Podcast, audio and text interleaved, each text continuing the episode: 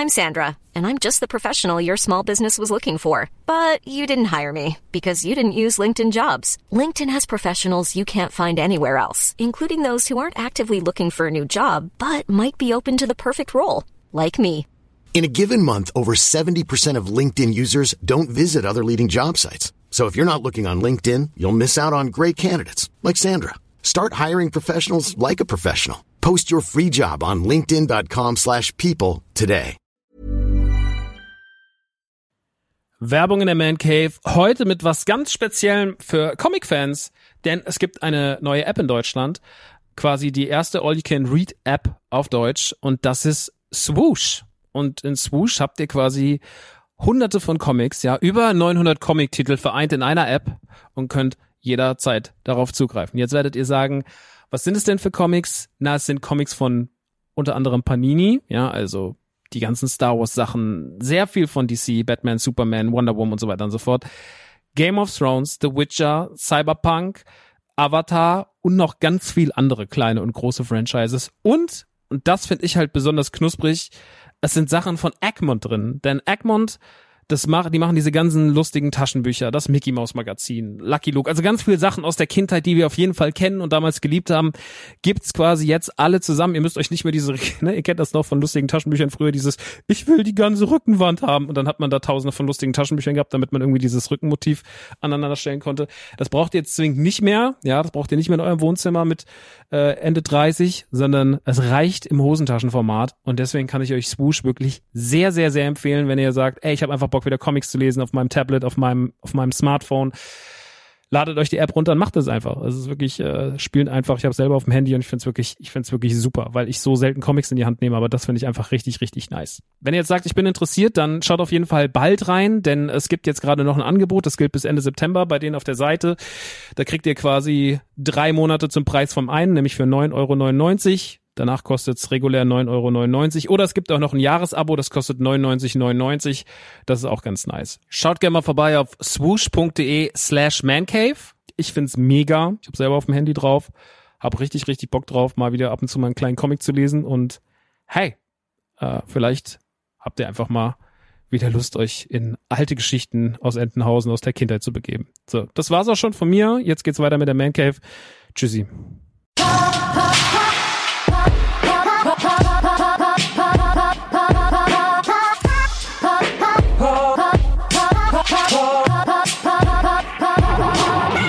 Ja, servus ihr Sauber da draußen. Ja, mei. Heute ist hier Mancave 43 angesagt. Rotz auf das. Wir reden mal Master of the Universe, Super Mario 3D World, Little Nightmares 2 und vieles mehr. Servus!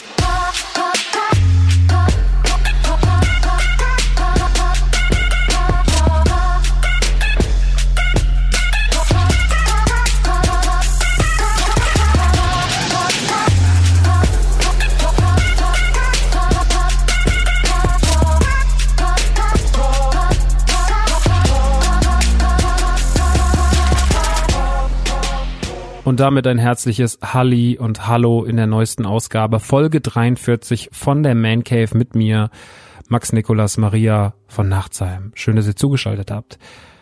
Wir haben heute wieder, ich habe heute wieder für euch allerhand Themen. Wir reden heute über Masters of the Universe. Ja, He-Man ist ein Thema heute. Wir reden ganz kurz darüber, dass Disney Star bzw. Disney Plus Star, der neue Sender von Disney Plus für die Erwachsenen mit ganz viel 20th Century Fox Material, bald startet. Wir reden über die meine Pokémon-Karten. Da gibt's ein Update. Das ist auch interessant für euch, weil viele haben gefragt, wo kann ich die Karten kaufen, wie kann ich die Karten kaufen und ich erzähle euch heute kurz davon. Wir reden über Reviews, wir reden über Super Mario 3D World auf der Switch, wir reden über Little Nightmares 2, wir reden über das Add-on Ein neuer Gott von Immortal Phoenix Rising und ähm, wir reden auch ganz kurz mal über die Cara Doom beziehungsweise Gina Carano Situation, die sich ja letzte Woche zugespitzt hat, weil wir wollen ja jetzt ab und zu mal auch hier so ein kleines politisches Thema mit einweben, ja. Und dementsprechend habe ich heute wieder ein buntes Potpourri für euch. Es ist, ist ganz spät in der Nacht, es ist Sonntagabend, also Sonntag auf Montag Nacht. Morgen früh muss ich schon wieder im NTG-Lager stehen. Jetzt wird hier aber erstmal aufgezeichnet. Jetzt wird ja erstmal, gibt's hier was auf die Löffel, ihr Ohren. Und äh, ich freue mich sehr, dass ihr zugeschaltet habt. Ich freue mich vor allem auch wieder ein bisschen quatschen zu können, weil es gibt immer so viel. Es gibt momentan immer so sau viel. Ja, und man muss immer gucken, wo rede ich über was, weil irgendwie könnte ich überall die ganze Zeit nur noch quatschen. Auch wenn ich immer nur sehr ausgewähltes schaue, ausgewähltes zock, weil anders haut's nicht hin. Aber irgendwie ist das, was ich dann immer konsumiere, irgendwie so, dass ich sage, so, ich will drüber reden, ich habe richtig Bock drüber zu reden. Und das ist dann immer ein gutes Zeichen, wenn ich mir nichts aus den Fingern saugen muss, sondern das, was ich da habe, ist richtig nice und dann äh, spürt man auch die Passion. Die Passion. Es geht um die Passion. Ähm, bevor wir aber gleich mit den ganzen Themen anfangen, noch ein ganz kurzer kleiner Werbehinweis, so ein, so ein halber Werbehinweis. Und zwar Thomann kennt ihr vielleicht eines oder das größte Musik-Equipment-Versandhaus in Deutschland äh, hat mir ein bisschen Equipment geschenkt. Unter anderem ein neues Mikrofon, unter anderem einen neuen, einen neuen Arm. Also nicht einen neuen Arm für mich, dass ich ja so einen dritten habe und nochmal besser winken kann, sondern einen äh, Mikrofonarm. Äh, falls ihr euch jetzt fragt, warum klingt das Mikrofon noch wie das in der letzten Ausgabe, es liegt daran, dass ich das noch nicht angeschlossen habe. also es steht hier, steht hinter mir ein riesiger Karton, da steht Thomann drauf. Ist auch schön, dass er da steht. Ich müsste ihn nochmal aufmachen. Ich bin nur manchmal, ich weiß nicht, ob ihr das kennt, ich habe manchmal so eine Aufmach-Equipment-Angst. Zum Beispiel hat mir letztens, also es gibt äh, so ein, so ein, so ein, so ein Kumpel von mir, ähm, den habe ich eigentlich nur durch die Arbeit kennengelernt, aber ich würde inzwischen sagen, dass er ein Kumpel von mir ist. Der Thomas, der schickt mir immer der hat so eine Firma, wo der so ganz vielen Influencern Videospiele schickt. Also der kriegt immer so von anderen großen Firmen, ähm, kriegt der so Spiele und dann sagt er, gib die mal Leuten, die die in die Kamera halten. Und mit dem habe ich schon seit vielen, vielen Jahren Kontakt und viele meiner Sachen, die ich so kriege und bekomme, kommen von dem. Und ich bin froh, dass es den gibt, weil es ein super Typ ist und weil der coole Sachen hat und weil ich wahnsinnig gut mit dem klarkomme. Schöne Grüße an Thomas an der Stelle. Und der Thomas äh, schickt mir manchmal nicht nur Spiele und Filme, sondern der schickt mir auch manchmal Hardware, beziehungsweise jetzt hat er mir Kopfhörer geschickt von Epos und ich habe mich überhaupt nicht getraut, die auszupacken. Das waren so Gaming-Kopfhörer und das liegt gar nicht daran, dass ich manchmal, also es liegt einfach daran, dass ich manchmal Angst habe, Sachen anzuschließen. Kennt ihr das? Ich pack, wenn ich ein neues iPhone mir hole, ne, dann lasse ich das manchmal zehn Tage liegen, bis ich das anschließe. Das ist komplett dumm. Ich habe manchmal Angst vor neuer Technik obwohl ich das, obwohl ich kaufe mir das mit großer Leidenschaft und will das ja auch sofort haben, aber ich habe dann immer Angst, es anzumachen, weil ich immer denke so, vielleicht ist es zu kompliziert, vielleicht wird mich irgendwas verwirrt. Ich bin ja nicht, ich bin ja technisch nicht so mega versiert, wie man vielleicht denkt. Ja, das haben wir ja letztens am PC gesehen, am Alienware-Rechner, den ich bekommen habe. Der hat mich vor einige Probleme gestellt, bis der so lief, wie ich das wollte. Jetzt läuft er und ich lieb ihn, aber äh, es hat einen Moment gedauert, bis alles so, vor allem für Streaming-Equipment lief, aber es hat alles hingehauen und äh, jetzt ist alles toll und äh, super. Ähm, und genauso war es auch mit diesen Epos-Kopfhörern. Ich hatte so Angst, wie man die anschließt und dann war es eigentlich nur ein einziger Klick. Und dann hat alles, hat alles so genauso funktioniert, wie man es haben wollte. Ich bin manchmal ein bisschen ängstlich, genauso ist es jetzt auch mit dem Mikrofon, deswegen dieser Arm und dieses Mikrofon stehen hinter mir. Ähm, mir ist dann vorhin wieder die Geschichte eingefallen, wie ich damals vor zwölf Jahren ähm, dieses Mikrofon hier bekommen habe. Das hat mir damals mein Papa geschenkt, äh, im Rahmen meiner, meiner damaligen Rap-Tätigkeit. Und er hat gesagt, du brauchst jetzt mal ein richtiges Mikrofon, um auch mal zu Hause aufzunehmen. Und äh, dann habe ich mir dieses Mikrofon, dieses äh, SE Electronic Mikrofon, was vor mir steht, habe ich mir damals äh, in einem Musikhaus geholt ähm, das, das war im Übrigen eine großartige Geschichte, wo ich immer wieder ich, man hat mir verschiedene Mikrofone in diesem Musikhaus, was gut gefüllt war. Ihr könnt, ihr könnt euch noch erinnern an die Zeiten, wo man noch in Läden gegangen ist und wo man noch, wo es da noch voll war und wo man noch nicht Angst hatte, dass alle irgendwie, ähm, wo man einfach noch nicht Angst hatte vor Menschen generell ähm, oder weniger Angst vor Menschen zumindest hatte die, diese Zeit, ne, da war ich damals mit meinem Papa in diesem Laden und musste immer an diese Mikrofone rappen. Hab immer 16er angefangen zu rappen und meinem Vater war das so super peinlich. Also dem war das so super peinlich. Und ähm, ich habe immer so Lines an, also immer so, weiß ich nicht, den zum Beispiel den Part von Du bist Spast angefangen. Ähm, wer den Song noch kennt, ist äh, so ein alter Song von mir von 2008, 9 irgendwann da dann irgendwelche 16er angefangen zu rappen. Mein Vater war nach zwei, drei Tagen, ja, klingt doch bestimmt gut, oder? Und der war richtig dieser, mein Vater, der auch in der Öffentlichkeit steht, immer die Mütze ins Gesicht gezogen. Ich stand da in diesem Laden, habe immer angefangen zu rappen, irgendwelche Fick dich Lines und sowas. Und mein Vater war so peinlich berührt und das war so furchtbar. Und dabei ist damals dieses Mikrofon rumgekommen und das habe ich bis heute. Das ist bis heute auch noch ein wahnsinnig gutes Mikrofon. Also ich, ich schwöre auf dieses Mikrofon. Das muss ich wirklich sagen. Ich habe große, große Liebe für dieses Mikrofon. Äh, aber es wird auch mal Zeit, sich nochmal jetzt in der Podcast, ich habe ja als letztens mir auch, habe ich auch bei Thomas übrigens gekauft, hier diesen, diesen äh, Schutz und sowas, dass ich auch mal nicht mehr in die Klopapierrolle rede. Und äh, jetzt ist der jetzt ist der Zeitpunkt gekommen, jetzt geht der Zeitpunkt weiter für ein richtig geiles neues Mic und äh, das das habe ich mir jetzt äh, geholt und äh, da freue ich mich drauf, beziehungsweise hat mir Thoman geschickt und deswegen äh, an dieser Stelle vielen Dank an Thoman. Ähm, wenn ihr Lust habt, auch Podcaster zu werden, wenn ihr Lust habt, äh, auch äh, ein Instrument zu lernen in dieser Zeit oder sonst irgendwas, Lust habt, spontan euch ein 50.000 Euro Musikstudio aufzubauen, Thomann hat das richtige Equipment dafür, geht da mal vorbei. Es gibt eigentlich auch einen Reflink, auch da war ich einfach aus technischer Angst zu Angst, zu ängstlich, den zu erstellen für mich. Aber ähm, geht dann einfach auf thomann.de, der Reflink kommt und äh, liebe Grüße nochmal an Thomann und vielen, vielen Dank für die neuen Sachen. Vielleicht schon in der nächsten Ausgabe mit neuem Mikrofon, wenn ich keine Angst mehr habe. Super. Ähm, das soll es gewesen sein mit der, mit der kurzen, mit dem kurzen Disclaimer für äh, Thomann. Und äh, wir kommen doch noch direkt zu einem anderen Thema, was äh, zwar in dieser Ausgabe noch nicht, äh, was in dieser Ausgabe noch nicht äh, gesponsert ist, aber was ja inzwischen auch ein Partner von uns ist, äh, ist Disney Plus. Äh, habt ihr letztens schon mit denen gearbeitet im Rahmen von WandaVision. Jetzt werden wir mit denen zusammenarbeiten im Rahmen von Disney Plus Star. Das ist das neue Update von Disney Plus, was am 23. Februar ganz offiziell erscheint und ähm, Disney Plus Star ist das größte Update in der Geschichte von Disney Plus, denn es bringt sehr, sehr, sehr, sehr viel äh, Content mit sich, sehr, sehr viele Serien, sehr, sehr, sehr viele Filme. Das meiste natürlich von 20th Century Fox ist ja klar. Disney hat ja vor zwei Jahren 20th Century Fox aufgekauft.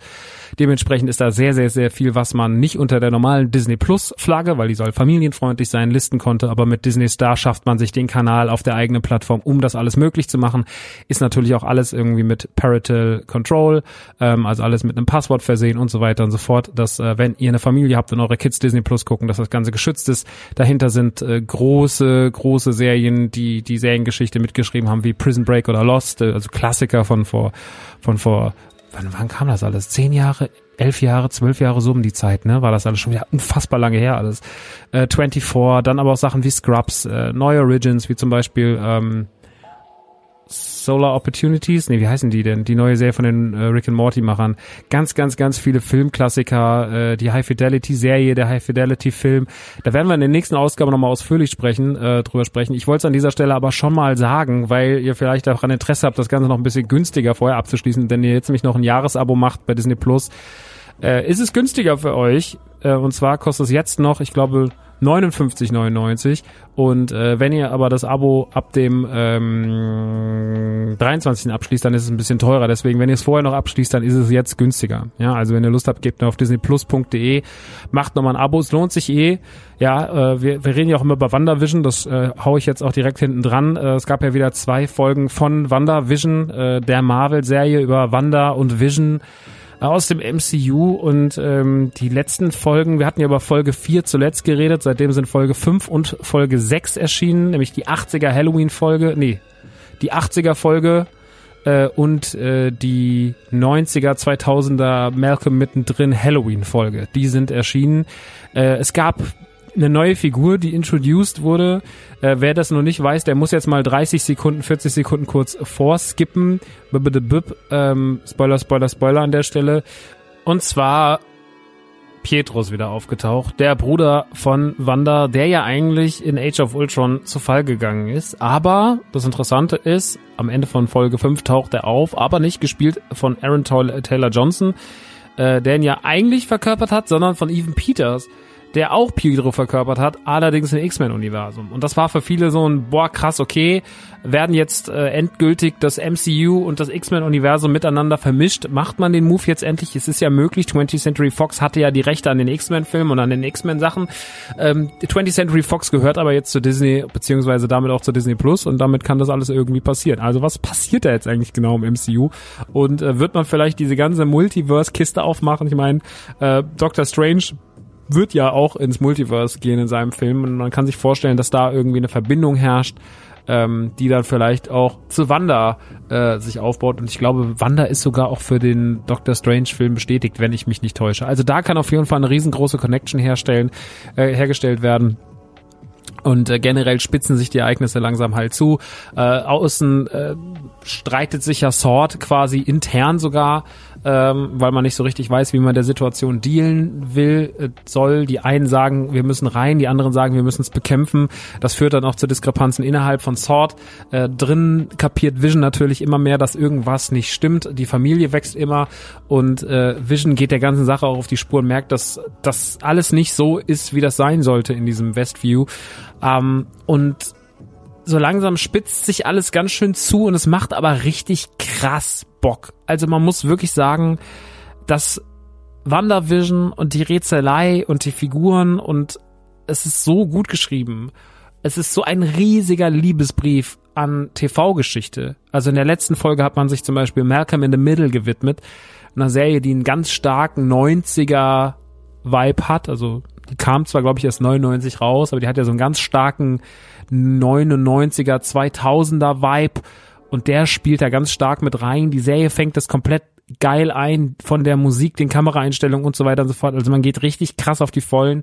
Äh, parallel dazu hat man 1A MCU-Qualität was die Action, die Effekte und so weiter angeht. Und dann hat man aber noch die ganze Rätselei. Also man hat eigentlich das volle Programm und wird jeden Freitag einfach nur als Fan gefordert. Für mich persönlich ist es halt wirklich so, Freitag, sobald ich die Zeit habe, wird die Folge sich reingezogen. Und wenn man die Folge geguckt hat, geht's auf YouTube und dann guckt man Screen Crush und guckt Ryan, Ryan Airy und ähm, This is your mom.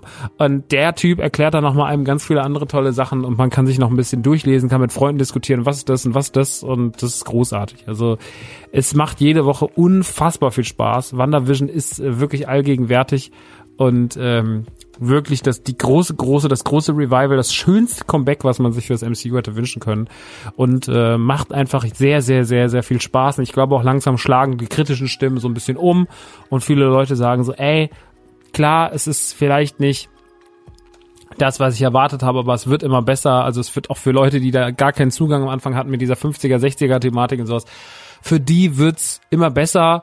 Und klar muss man sagen, die Einstiegshürde war natürlich, weil man in den 50ern, 60ern beginnt, auch ein bisschen schwieriger. Hätte man jetzt in den 70er oder 80ern angefangen, wäre es vielleicht für einige leichter gewesen. Ich persönlich finde das alles großartig. Ich finde den, den Vibe großartig. Ich finde diese Liebe zum Fernsehen, diesen Liebesbrief, den man an Fernsehmachgeschichte schreibt, das ist äh, fantastisch. Und deswegen für mich ist WandaVision einfach gerade die Serie, die ich immer noch nicht hab kommen gesehen. Also ich habe nicht gedacht, dass es so gut wird, aber es ist wahnsinnig gut. Also äh, das auch nochmal angemerkt. Disney Plus beziehungsweise Disney Plus Star lohnt sich ungemein.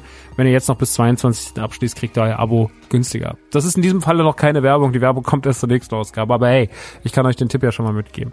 Nun gut, ähm, es gibt noch ein anderes Update und zwar meine Pokémon-Karten. Wir hatten ja in der letzten Ausgabe darüber gesprochen, dass ich einen Ordner voller Pokémon-Karten habe und dass ich diese Pokémon-Karten gerne verkaufen möchte. Und ähm, als ich die Ausgabe rausgebracht habe, kam relativ schnell eine Nachricht von einem Kumpel von mir, von Patrick, der mir sagte, Maxi, ich weiß nicht, ob du es wusstest, aber ich habe ja äh, einen, äh, Pokémon-Karten ich habe ja einen Pokémon-Karten-Store, beziehungsweise ich trade mit mit äh, mit äh, Sammelkarten und viel auch mit Magic und so. Hm. Und ich schaue mir die Karten an, ich rate die und ich stelle die dann dementsprechend auf meiner Plattform zum Verkauf. Ich mache das schon sehr lange, ich habe sehr, sehr viele gute Reviews. Willst du es nicht mal ausprobieren?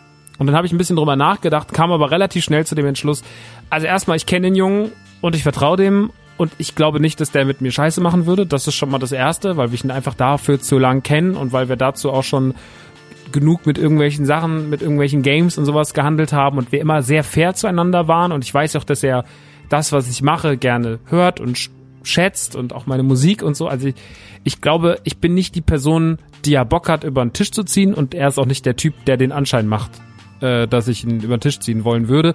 Und er weiß ja auch, dass wenn ich gut über diese Plattform rede, dass ähm, und ich da irgendwie eine positive Erfahrung mitnehme, dass ich dann auch liebend gern sage, ey Leute, wenn ihr selber mal Karten sucht oder Karten verkaufen wollt, dann geht mal beim Patrick vorbei. Dementsprechend halte ich das für eine gute Sache und was mir auch sehr, sehr wichtig ist, ich kann meine Karten selber nicht bewerten. Also ich sehe Sachen nicht an Karten, die ihr vielleicht seht. Wenn ihr krass, krasser Pokémon-Karten oder genereller Trading-Kartensammler seid, dann kann ich was nicht sehen, was ihr vielleicht seht. Zum Beispiel habe ich einen Knick bei der Glumanda-Karte einfach, äh, bei der Glora-Karte einfach nicht gesehen, war so, na, wird schon passen. Und dann war er so, nee, das passt leider nicht, Bruder.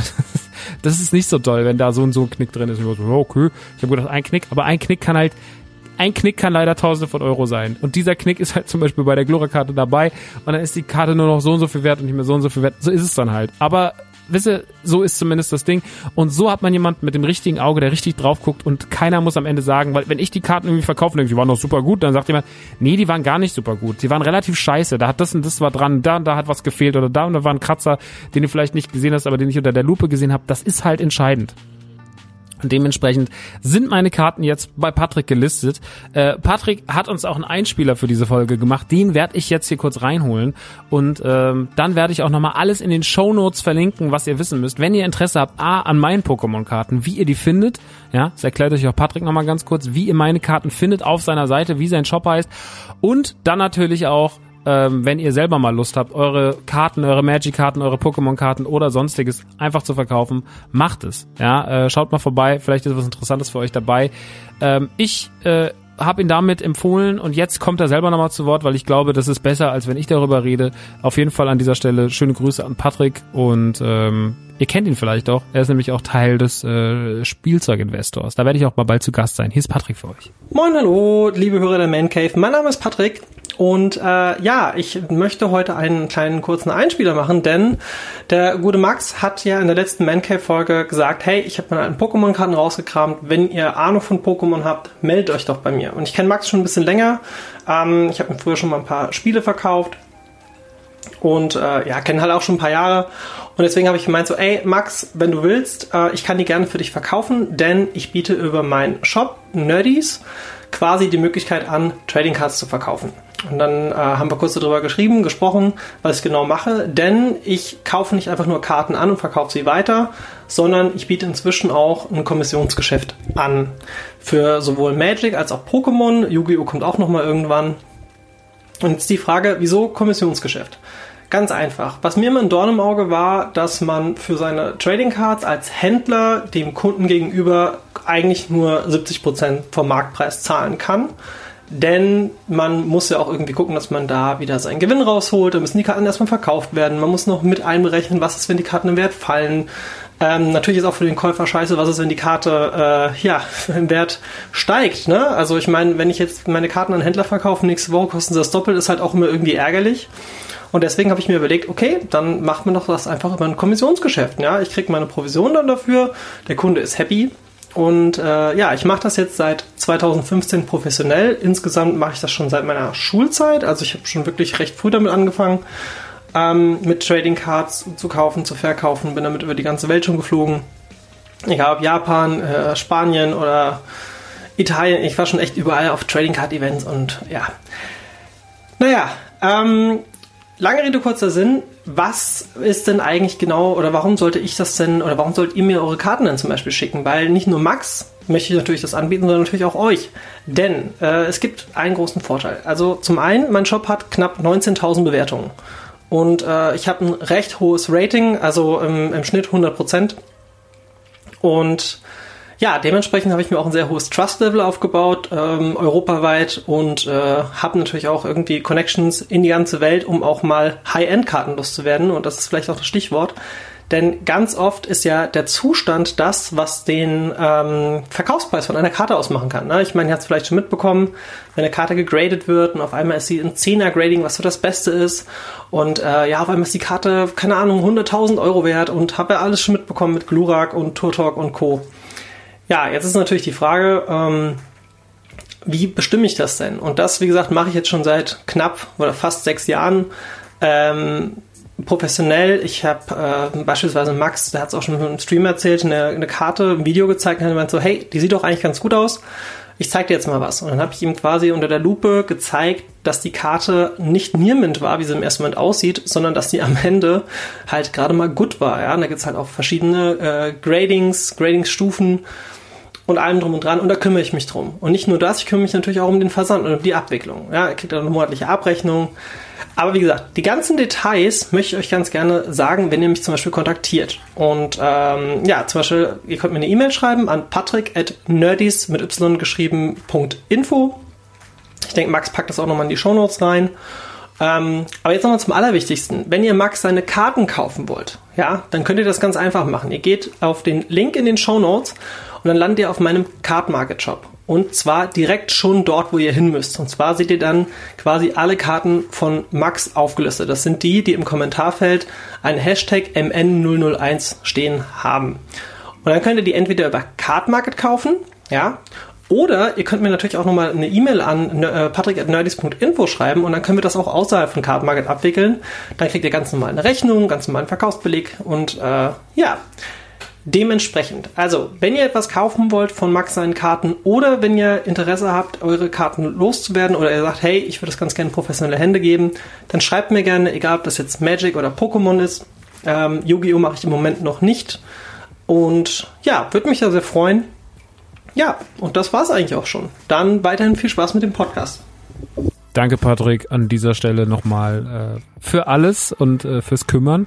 Ich freue mich auf jeden Fall auf mein erstes Update. Hab mir heute schon gesagt, die ersten Karten sind verkauft, deswegen geil. Ähm, wenn ihr meine Karten kaufen wollt, ich habe euch den Link auch nochmal in die Show Notes gepackt. Da steht Bock, meine Pokémon-Karten zu kaufen und dann steht da ein Bitly-Link und den könnt ihr anklicken. Da könnt ihr euch mal zumindest angucken, was ich alles so hatte und was ich alles so hab. Und ähm, den Patrick erreicht ihr unter der E-Mail patrick at nerdies.info. Das steht auch in den Show Notes. Also keine Sorge, ihr müsst nicht mitschreiben. Ihr könnt einfach die Dinge anklicken unter dieser Folge in eurer Podcast-App. Nun gut. Ähm, weiter geht es, damit haben wir alles gesagt, zum Thema Pokémon-Karten. Nun kommen wir zu einem anderen Thema, was, äh, was mich die letzten Wochen als Händler wieder so ein bisschen beschäftigt hat. Nicht als Verkäufer, also nicht als Verkäufer im Privaten, sondern als Händler im Sinne von äh, Nerdy Turdy Gang. Das ist ja mein Toy Store und Klamotten Store, den ich seit zehn Jahren habe und der seit einem Jahr verstärkt auf das Thema Toys geht und dann relativ äh, große Entwicklung gemacht hat in den letzten sechs, sieben Monaten. Äh, es wird auch dieses Jahr viel Spannendes geben. Es wird dieses Jahr viele, viele äh, tolle neue Marken geben. Über die wollen wir jetzt alle gar nicht reden. Da reden wir dann drüber, wenn es soweit ist. Äh, auch Exclusives in einigen Bereichen sind dieses Jahr auf jeden Fall ein Thema. Das kann ich an dieser Stelle schon mal verraten. Da gab es letzte Woche eine großartige Entwicklung, über die ich mich sehr freue. Aber darüber darf ich an dieser Stelle noch nicht reden. Aber es wird fantastisch. Äh, es wird wunderbar, wie hier bei uns im kleinen Herzen von Aschaffenburg. Ähm, aber äh, ein Thema, was momentan unseren Store auch äh, mächtig im, im Atem hält, ist das Thema Masters of the Universe, aka He-Man. Denn Mattel hat sich ja seine Lizenz wieder zurückgeholt, nachdem die ja mal ganz kurzzeitig bei Super 7 lag. Äh, Super 7 ist ein wunderbarer Spielzeughersteller, der wunderbare Sachen macht, über, auf den ich sehr, sehr, sehr, sehr viel halte. Es gibt ja so ein paar äh, Toy-Hersteller, die ich einfach großartig finde. Einer davon ist Super 7, einer davon ist NECA. Ähm, die machen auch viele Sachen. Beide Firmen machen viel im Bereich Turtles, in Ghostbusters und so weiter und so fort. Ähm, nee, die machen. NECA hat schon lange keine Ghostbusters mehr gemacht. Das stimmt nicht. Und Super 7 hat, glaube ich, noch nie Ghostbusters gemacht. Aber zum Beispiel Super 7 hat eine sehr, sehr schöne äh, Figur gemacht zu den Toxic Crusaders. Macht unfassbar also wirklich die Ultimate-Figuren von den Turtles von Super 7 gehören mit zu den schönsten Sachen, die man sich momentan angucken kann auf dem Toymarkt. Das muss man wirklich sagen, die sind unfassbar gut. Äh, Super 7 macht auch diese Reaction-Sachen. Super 7 macht viel mit den Transformers. Super 7 hat unfassbar gute Ren und Stimpy-Figuren gemacht. Ein paar davon, die allerletzten gibt's davon auch noch im NTG-Store, also die müsst ihr auf jeden Fall euch mal angucken. Also viel, viel, viel, viel, viel, viel, viel, viel Gutes, was man sich da gönnen kann und was man sich da reinfahren kann. Und ähm, Super 7 hatte auch die Masters Lizenz, die Masters of the Universe Lizenz, jetzt viele Jahre, hat äh, sehr, sehr schöne Retro-Figuren gemacht. Also Figuren, die genauso aussahen wie damals auf Retro-Karte. Äh, da gab's äh, sehr, sehr viel Gutes und ähm, Mattel hat aber irgendwann gesagt, hm, Super 7, wir machen jetzt mal hier einen Schlussstrich, weil wir würden ganz gerne wie doch wieder die Masters-Lizenz haben. Wir würden damit gerne geile Sachen machen und wir wollen richtig loslegen. Und Masters kommt zurück und Masters wird richtig groß. Und es sind ja, glaube ich, wenn ich mich nicht täusche, ja, ich möchte jetzt nicht von den Masters-Fans den Kopf abgedreht bekommen, weil Masters-Fans sind harte Fans, Leute, das kann ich euch sagen.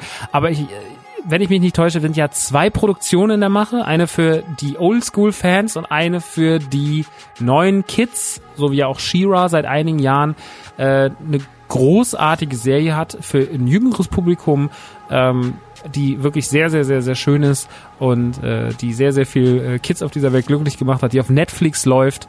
Äh, und ich glaube, ist auch abgeschlossen aktuell in dieser Stelle.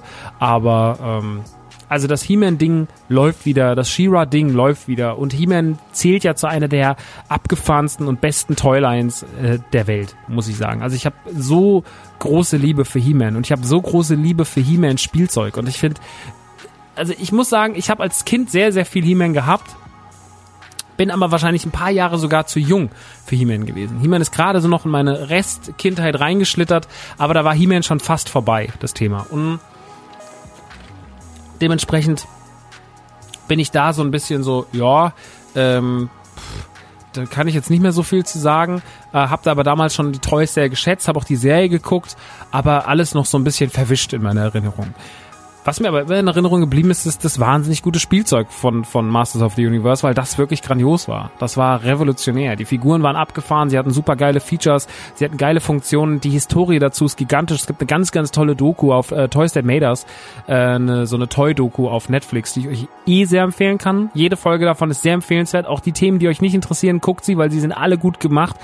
Ähm, und Masters hat da bei mir so richtig krass die Liebe wieder entfacht durch diese Doku Toys That Made Us. Ich war danach total auf dem äh, Motu-Trip und habe mir dann irgendwie erstmal ähm, Grayskull gekauft und wieder Figuren gekauft und nicht auf Karte, weil auf Karte ist komplett irre, aber lose und hab äh, kiloweise äh, mir Moto wieder ins Haus geholt. Hab mir natürlich auch Sachen geholt von Super Seven. Die haben eine Ultimate Line gemacht, also mit so ganz edlen Verpackungen, so wie sie das oft machen in diesen Pappschubern und dann so große Schipper drumherum, die echt toll sind mit so einer mit so einer ähm, Fensterbox davor.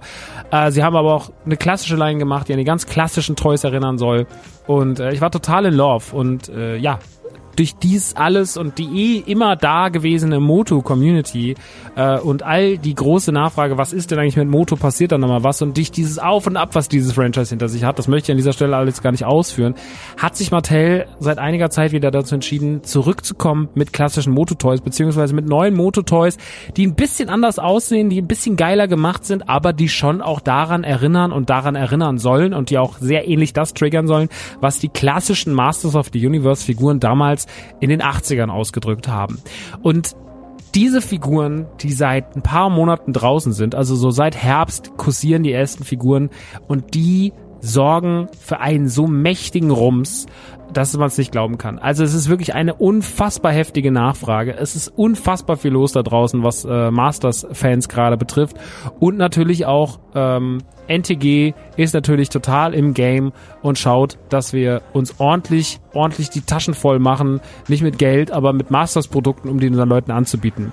Ähm, und da ist mir dann aufgefallen, dass NTG auch neue Gebiete vorgegangen ist, denn NTG ist nicht mehr nur der, der interne Shop, sondern wir erreichen inzwischen auch die Sammler. Und da ist mir viel aufgefallen in den letzten Wochen, ähm, was gut ist, was auch manchmal ein bisschen nervt. Aber natürlich, dass wir inzwischen einfach ein sehr, sehr großes, großes, großes äh, Publikum haben und aus allen möglichen Ecken die Leute kommen und das ist echt verrücktes, was gerade mit Moto passiert. Also das ist wirklich, wirklich faszinierend. Ähm, wir hatten eine Motoline, äh, die war sofort wieder weg, also die war sofort ausverkauft und äh, es kommt jetzt die nächsten Tage immer mehr, mehr, mehr. Ähm, ich will euch aber mal ein bisschen so die Probleme des Ganzen schildern, denn es gibt so ein paar Probleme bei der Kiste. Erstmal, der gemeine Motosammler ist ganz schön streng das ist nicht unbedingt was Negatives, aber es ist ein Fakt. Der ist ganz schön streng. Und der ist auch ganz schön streng bei einer Figur, die nur 15, 16 Euro kostet. Ähm, wir fangen aber noch ein bisschen weiter vorne an, weil wir fangen mal beim Preis an. Unsere Motofiguren kosten 20,90 bei NTG. Bei Smith kosten sie 16,90. Da sagen Leute natürlich, ja, da kann ich es auch bei Smith kaufen. Bei Smith sind sie aber immer, immer ausverkauft. Ich will ganz kurz erklären, warum unsere Figuren ein bisschen teurer sind. Das liegt natürlich erstmal daran, der Einkaufspreis ist ein Witz. Der Einkaufspreis beim Großhändler für eine Motofigur ist bei 10,50 Euro. Das könnt ihr euch ausrechnen. Das heißt, da kommt noch Steuer drauf, 19 Prozent. Dann sind wir bei über 12 Euro. Da sind wir bei fast 13 Euro. Dann ist bei NTG noch der Versand kostenfrei. Das heißt, wenn jemand eine Figur kauft, äh, kommen nochmal 4, 5 Euro, muss immer so 5 Euro knapp rechnen, an Versand oben drauf. Das heißt, wenn ich die Figur für 17 Euro anbiete, könnt ihr es euch ja ausrechnen, mache ich reinen Preis schon Euro minus. Dazu kommt aber noch, dass ich auch noch Angestellte bezahlen muss, Räumlichkeiten und so weiter und so fort. Muss man ja immer alles so ein bisschen reinrechnen. Dann zahlt jemand noch mit PayPal oder mit einer anderen, mit Klarna oder sowas. Wir haben ja inzwischen auch viele Zahlungsmöglichkeiten bei uns im Shop. Und dann ist man mal ganz schnell für den Unkosten für dieses Produkt bei 20 Euro. Das heißt, wenn ich die Figur für 20,90 oder 21,90 anbiete, fangen, haben wir, fangen wir erst an, überhaupt Gewinn zu machen. Und der liegt dann bei 1, 2 Euro. Wenn dann jemand natürlich zwei, drei, vier Figuren kauft, dann rechnet sich das Ganze auf einmal auch wieder ein bisschen anders, ne? weil dann, äh, dann mit jeder weiteren Figur steigt auch natürlich der Gewinn. Und dann äh, ist ja mit der einen Figur ist alles gedeckt und die zweite holt dann auch ein bisschen mehr Gewinn rein. Da macht man dann auch schon seine 5, seine 6 Euro Gewinn. Aber das ist natürlich, das ist natürlich bei uns, die irgendwie die von so einer Figur zehn Stück bestellen, könnt ihr euch ja ausrechnen, was das ist. Also das ist ja nichts, was jetzt, was jetzt ist, womit wir uns die Taschen voll machen, sondern das ist für mich ist es einfach nur gerade geil, das zu haben und Teil dieser Motobewegung zu sein, die gerade wieder startet und Teil davon zu sein, dass Leute da sind, so, die haben den Scheiß geil. Das ist das Erste. Das ist das erste Problem, dass der Preis nicht so einfach zu regulieren ist, vor allem wenn man seinen Versand kostenlos an anbieten will. Man muss aber trotzdem seinen Versand irgendwie ja trotzdem mit einrechnen, weil sonst macht man Minus. Und Minus möchte ich nicht machen. Ich möchte zumindest wieder am Ende des Tages einigermaßen auf Null kommen, wenn ich nur ein Produkt verkaufe. Versteht ihr? Äh, ähnlich im Übrigen bei Funko. Aber das ist ein anderes Thema an der Stelle. Das ist das eine.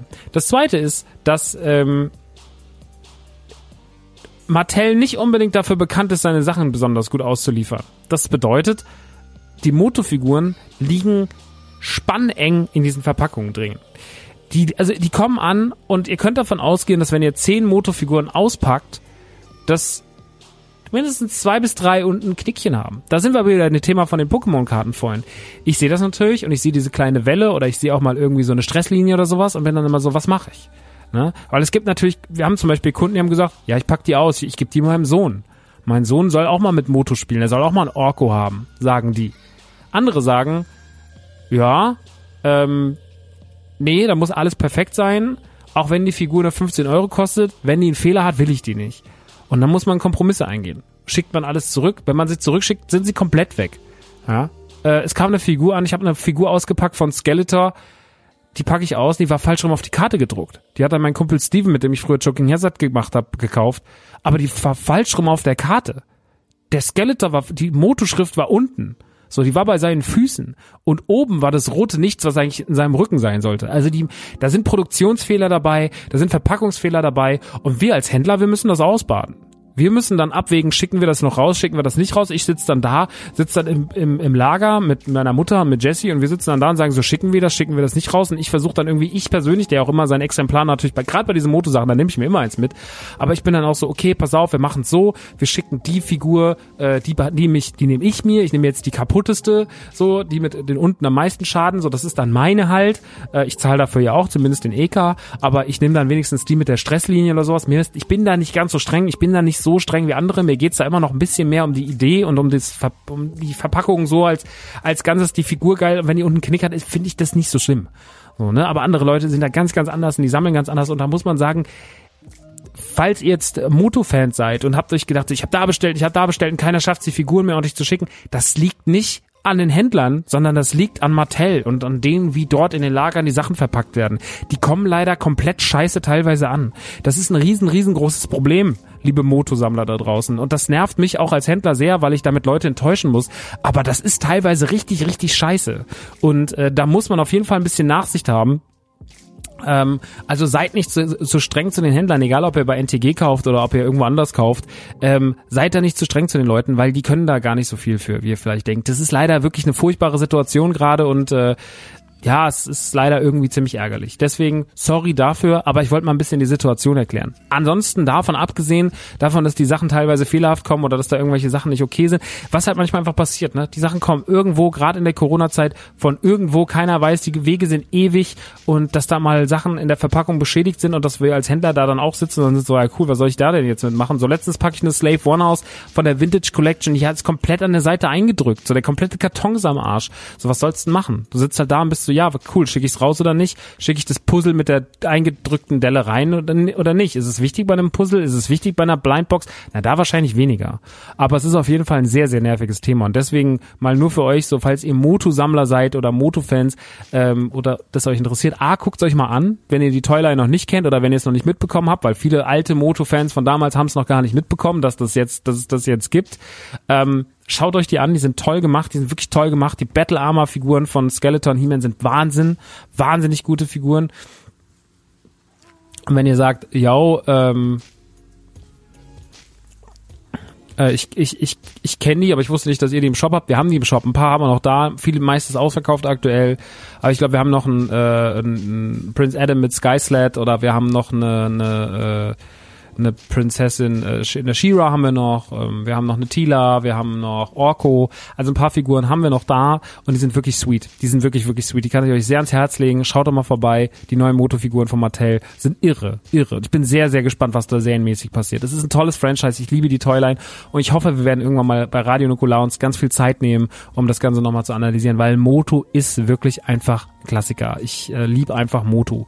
An der Stelle nochmal Shoutouts, tolle Figuren. Ich hoffe, sie schaffen es irgendwann, ihre Verpackung ein bisschen kundenfreundlicher, vor allem sammlerfreundlicher zu gestalten, so dass man wirklich auch als Händler, die sind sehr dünne Karten natürlich auch, ihr habt es vielleicht schon gesehen, wenn ihr schon so eine Figur besitzt, sehr, sehr dünne Karten hinten dran, sehr dünnes Plastik, also das Verpackungsmaterial ist halt alles andere als hochwertig. Da hat sich natürlich Super Seven wesentlich mehr Mühe gegeben, beziehungsweise das war alles ein bisschen ähm, mehr für Sammler gemacht, viel festere Karten, genauso wie das ja auch zum Beispiel Kenner gemacht hat, beziehungsweise Hasbro jetzt bei den Ghostbusters von äh, Remake-Figuren da von den, von den Real Ghostbusters und so, oder diese Retro-Line von Spider-Man und von Hulk und so sowas, da ist halt alles ein bisschen geiler gemacht. Ne? Das ist halt ein bisschen sammlerkonformer, muss man sagen. Und da Mattel setzt schon so ein bisschen auf die Karte wie früher, das ist für die Kids. Und das ist äh, für Sammler schwierig und für Händler noch schwieriger. Naja, an dieser Stelle ein Haken an das Thema. Hm, bevor wir gleich zu den Reviews kommen, möchte ich noch mal ganz kurz, wie wir es auch in der letzten Ausgabe gemacht haben, das werden wir immer mal machen,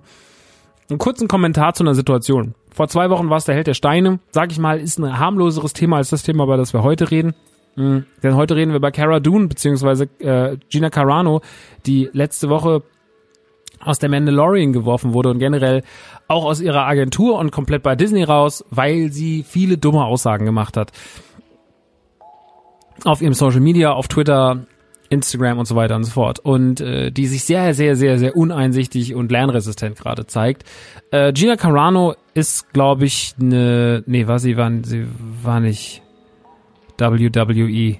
Sie war eine Wrestlerin auf jeden Fall. Ich weiß nicht wo, ich bin nicht so Wrestling interessiert. Auf jeden Fall war sie eine Wrestlerin, war dann in vielen Produktionen von Filmen. Sie ist eigentlich der geborene Actionstar, sie sieht cool aus, ist eine interessante Frau, sehr, sehr vom, vom, vom Äußerlichen und vom Charakter eigentlich eine sehr eigensinnige Figur, äh, die, die eine ganz tolle, ein ganz tolles, emanzipiertes Frauenbild nach außen getragen hat, meiner Meinung nach. Ähm, bis, bis, bis zu dem Zeitpunkt, wo alles in ihrem Kopf gekippt ist und sie zum Xavier wurde.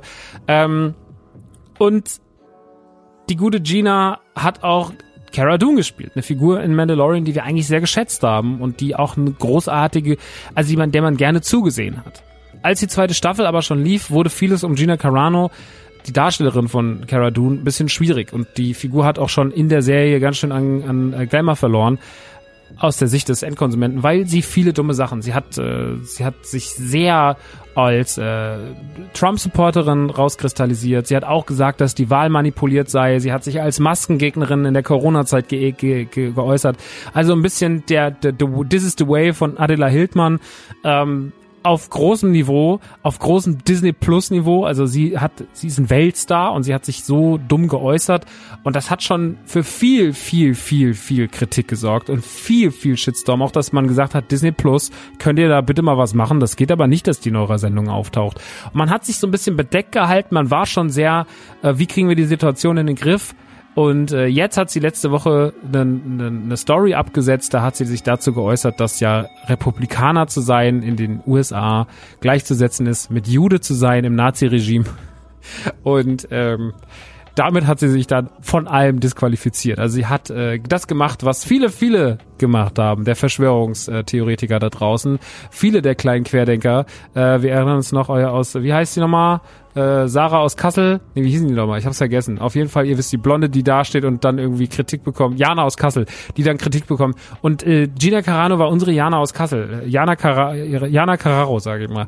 Die hat, äh, die, die hat auf jeden Fall, die hat, also hat sich mit den Juden gleich, mit den gejagten Juden aus dem Dritten Reich gleichgesetzt. Und das ist nicht nur dumm und schwierig, sondern das ist auch, äh, das ist auch anmaßend, frech, rassistisch und ähm, den, den Holocaust leugnen. Das ist einfach, das, das ist das ist so dumm auf so vielen Ebenen, dass man sich glauben kann. Und dafür ist sie zu Recht dann äh, nachdem es einen Shitstorm gab, dann auch bei Disney Plus rausgeflogen, ähm, was sozusagen ja auch dann der letzte Tropfen war, der das fast zum Überlaufen gebracht hat. Und da gab es ganz, ganz viel von, ja, das ist Teil der Cancel Culture und die darf deswegen nicht rausfliegen und sowas. Und ich finde, das hat nichts mit Cancel Culture zu tun, sondern was mit gesundem Menschenverstand, möchte ich an dieser Stelle mal anmerken. Gina Carano hat sich wirklich, und Disney ist ein Weltkonzern, ne? Und ein Weltkonzern, der mit vielen rassistischen Vorwürfen zu tun hat, äh, schon zu, zu kämpfen hatte, weil Walt Disney schon eine schwierige Figur war an sich. Jetzt hat sich dieser Verein in den letzten Jahren aber ganz schön gewendet und ganz schön gewandt und, und wehrt sich, versucht sich so, so breit gefächert und divers wie möglich aufzustellen. Und eine Gina Carano nicht zu feuern, hätte diesen Verein Jahre nach hinten geworfen. Sie hätten sich damit zutiefst blamiert und sie hätten damit viel Schlimmeres ausgelöst, als sie zu behalten. Und ich als jemand, der Mandalorian-Fan ist und der auch sie als Figur groß fand, muss trotzdem sagen, absolut richtige Entscheidung. Absolut richtige Entscheidung, Gina Carano rauszuschmeißen, weil es bringt uns gar nichts. Es bringt uns überhaupt nichts. Wir werden diese Frau nie wieder so sehen. Ich kann sie nicht so sehen. Es ist, es gibt einfach Dinge, die können Leute machen und dann denkt man sich, ja, ist scheiße, aber äh, das soll jetzt nicht die Kunst jucken. Also es gibt Leute, die sind Arschlöcher und das wissen wir auch. Und dann sagen wir so, ja, okay. Und dann gibt's Fälle, da wissen wir so, okay, das kann ich nicht mehr, da kann ich auch die Kunst nicht mehr irgendwie vor, vorne dran stellen.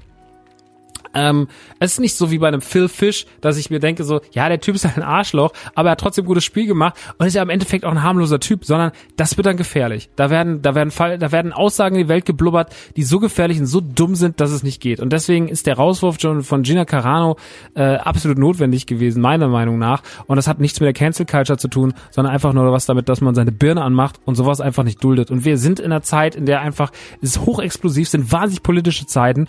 Äh, es wird wahnsinnig viel viel diskutiert. Ähm, und ich bin natürlich auch gegen jegliche Form von ähm, der der Mob spielt sich so lange auf, bis sich Dinge ändern. Ich bin gegen irgendwelche Petitionen, Episode 8 neu zu schreiben oder so eine Scheiße, äh, sich aufzuregen über irgendwas, aber also ein, ein versautes Produkt, ja, in Anführungsstrichen. Wenn man jetzt findet, dass Episode 8 ein schlechter Film war, was ich ja persönlich nicht finde, aber wenn es Leute gibt, die das finden, schöne Grüße an Etienne an dieser Stelle, dann würde ich trotzdem nie eine, ich nie eine Petition schreiben. Dann habe ich halt einfach, dann hat mir die Kunst nicht gefallen und dann ist das so. Aber ähm, und generell sollte man das nicht so machen, aber wenn jemand etwas auch so, also was Ganzes richtig krass kaputt machen kann. Mit, mit, mit dummen Aussagen und mit gefährlichen Aussagen und einen ganzen Disney Plus und den ganzen Verein dahinter in Gefahr bringen kann, dann muss die Person weg. Und generell muss sie weg, weil sie keine öffentliche Plattform mehr haben sollte und weil sie wissen muss, dass ihre dummen Aussagen auch Konsequenzen haben. Dementsprechend ist das, ist der Rauswurf von Gina Carano absolut okay. Ähm, kein Bock auf rechte Scheiße, kein Bock auf rechtes Gesabbel, keinen Bock auf Verschwörungstheoretiker. Ich kann es auch im Jahre 2021 nicht mehr hören. Ich habe mir jegliche, dank Dekadent-Videos und, und Stay und so weiter und so fort, habe ich mit jegliche ähm, Verschwörungstheoretiker Schwubbelsau im Internet angeguckt, habe alles gesehen und kann nur sagen, auch nach äh, 500.000 Mal äh, die Pandemie und äh, Terrorregime Merkel und bla bla bla, ich kann es nicht mehr hören.